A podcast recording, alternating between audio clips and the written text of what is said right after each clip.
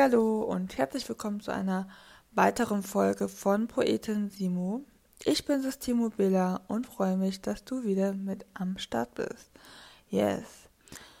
Die letzte Folge von Poetin Simo ist schon ein Weilchen her und ich muss ehrlich gestehen, ich finde gerade auch Stück für Stück wieder den Weg zu meinem Podcast und bin auch aktuell einfach froh darüber, dass es einfach so ist.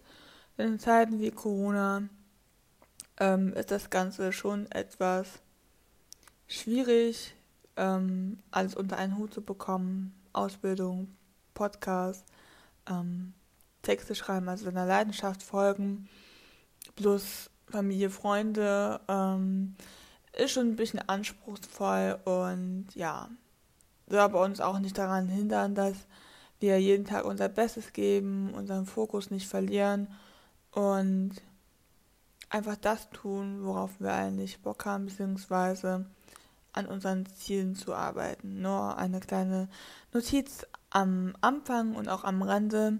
Und ja, auf jeden Fall möchte ich diese Folge einer Person widmen, die mich schon jahrelang begleitet. Eine Person, die ich eigentlich schon von klein auf aufwachsen gesehen habe.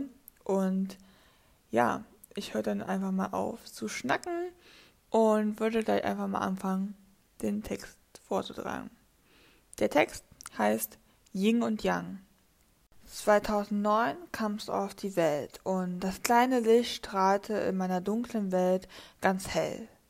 Hell wie ein Stern, der gar nicht weit scheint von meinem Kern. Du lehrst mir, dass die Liebe unendlich ist und die Hoffnung niemals im Regen sitzt.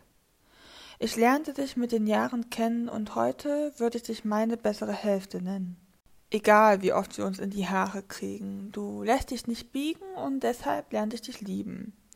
Egal, wie dunkel manche Phasen waren, du gabst mir das Licht.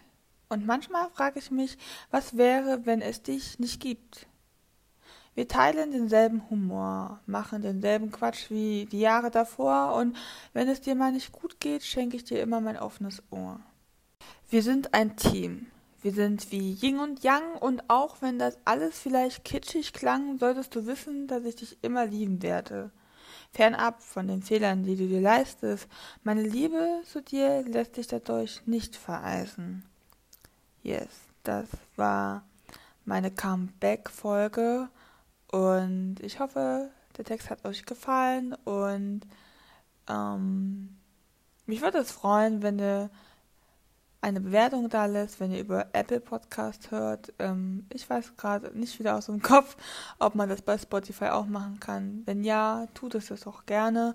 Und wann auch immer ihr euch das anhört und wo ihr auch seid, wünsche ich euch eine schöne Zeit und ja, bis zum nächsten Mal. Tschüss.